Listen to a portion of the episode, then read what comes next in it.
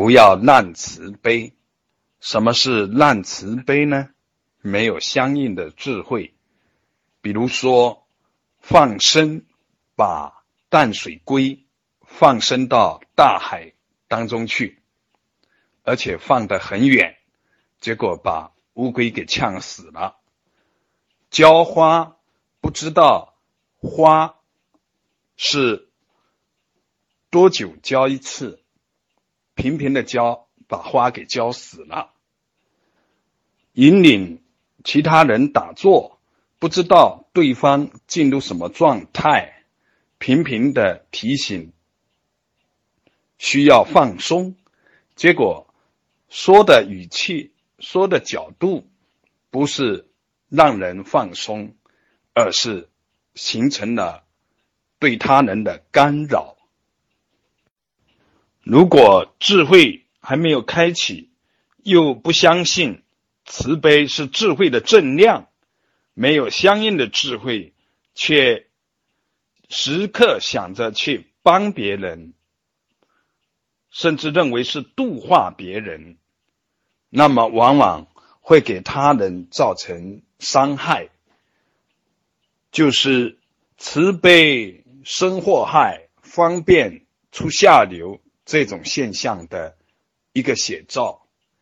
没有相应的智慧，却以为自己大行慈悲，实际上是我执傲慢的现行。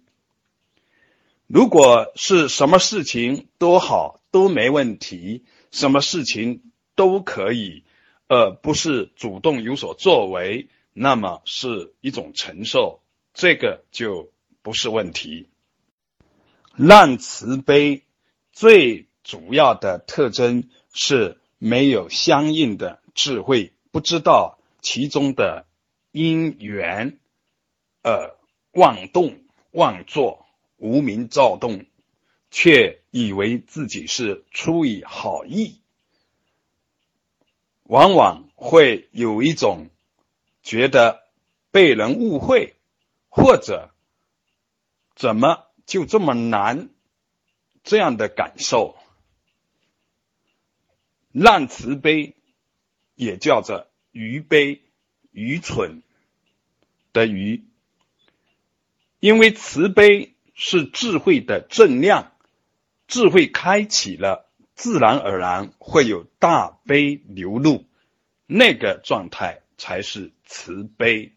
智慧还没有开启，圣言圣行，可以学习圣者的慈悲，可以临摹慈悲，但是要知道，还不是真正的慈悲。